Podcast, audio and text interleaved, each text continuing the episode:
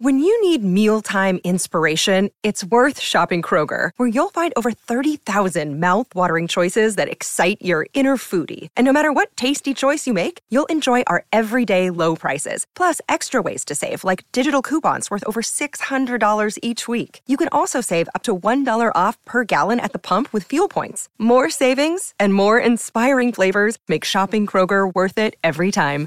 Kroger, fresh for everyone. Fuel restrictions apply. Another day is here, and you're ready for it. What to wear? Check. Breakfast, lunch, and dinner? Check. Planning for what's next and how to save for it? That's where Bank of America can help. For your financial to-dos, Bank of America has experts ready to help get you closer to your goals. Get started at one of our local financial centers or 24-7 in our mobile banking app.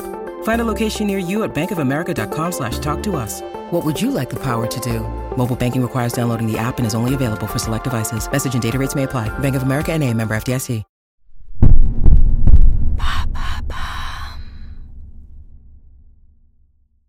À l'occasion de la journée mondiale du livre le 23 avril, Maintenant vous savez culture rediffuse des épisodes pour tout savoir sur les records littéraires. Quel est le roman le plus long, le plus vendu? Redécouvrez ces livres qui ont marqué la littérature. Quel est le plus gros best-seller de tous les temps?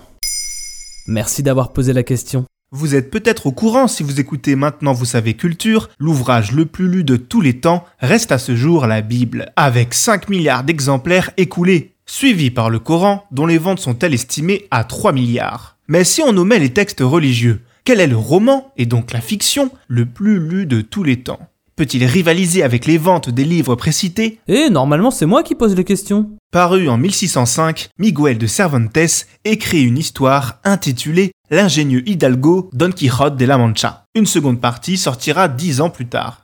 L'œuvre raconte les tribulations d'Alonso Quijano, un gentilhomme épris d'idéal, formaté par des centaines de lectures chevaleresques tellement qu'il se rêve lui-même en Don Quixote, chevalier pourfendant les injustices et protégeant les opprimés. Pour ce faire, il sillonne l'Espagne accompagné de son célèbre compère Sancho Panzo.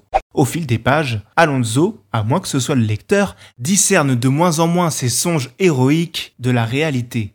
Il va jusqu'à se battre contre des moulins à vent, persuadé que ces derniers sont des géants. Et oui, c'est de là que vient la fameuse expression française. Quand une œuvre influence le langage commun, c'est un signe. Tout au long du roman, Cervantes creuse une mise en abîme vertigineuse, faisant passer son personnage principal pour un fou alors que ce dernier ne semble jamais totalement inconscient de ses actes, et n'est pas toujours le moins lucide de l'histoire. En réalité, l'auteur critique autant les idéaux médiévaux de chevalerie que la société moderne de l'époque, qu'il dépeint longuement dans ses pages. Et qu'est-ce qui différencie ce roman d'un autre? C'est une œuvre si riche qu'il est presque impossible de la ranger dans un genre précis. Satire sociale, comédie, commentaire politique, conte onirique, la réception de ce roman évolue au fil des époques. Ce qui est sûr, c'est que c'est un classique de la littérature. En Espagne, un véritable culte lui est évidemment dédié. C'est généralement avec ce livre que les enfants hispaniques apprennent à lire. Et si c'est le roman le plus lu, ce n'est pas un hasard. Car en écrivant Don Quixote, Cervantes signe le premier roman moderne, une histoire totale, populaire et parfois méta avant l'heure. Par tous ces points, Don Quixote fait partie des œuvres jugées inadaptables au cinéma, et ce n'est pas faute d'avoir essayé. Durant des années, Terry Gilliam s'est cassé les dents sur le projet, laissant planer une aura de film maudit. En 2018, L'homme qui a tué Don Quixote sort pourtant au cinéma. Mais il ne reste plus grand chose de l'œuvre originale. Un mal nécessaire? Don Quichotte est donc le troisième livre le plus vendu de tous les temps? Et non, il se fait souffler la troisième place du podium par un essai politique, un ouvrage édité plus de 500 fois.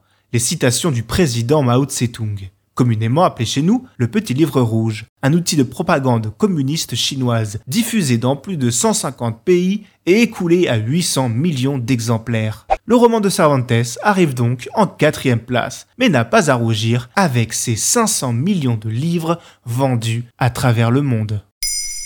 Maintenant, vous savez, en moins de 3 minutes, nous répondons à votre question. Que voulez-vous savoir? Posez vos questions en commentaire sur les plateformes audio et sur le compte Twitter de Maintenant vous savez. 爸爸。